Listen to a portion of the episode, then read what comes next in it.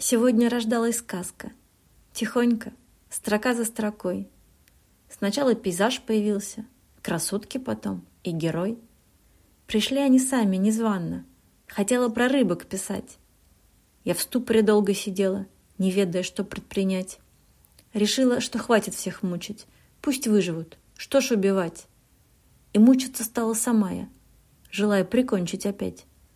Пастух получился слащавым — а девушка слишком чиста. Тогда уж закончу мечтою про честного короля. Не нравится мне эта сказка. В ней патока, сахар и мед.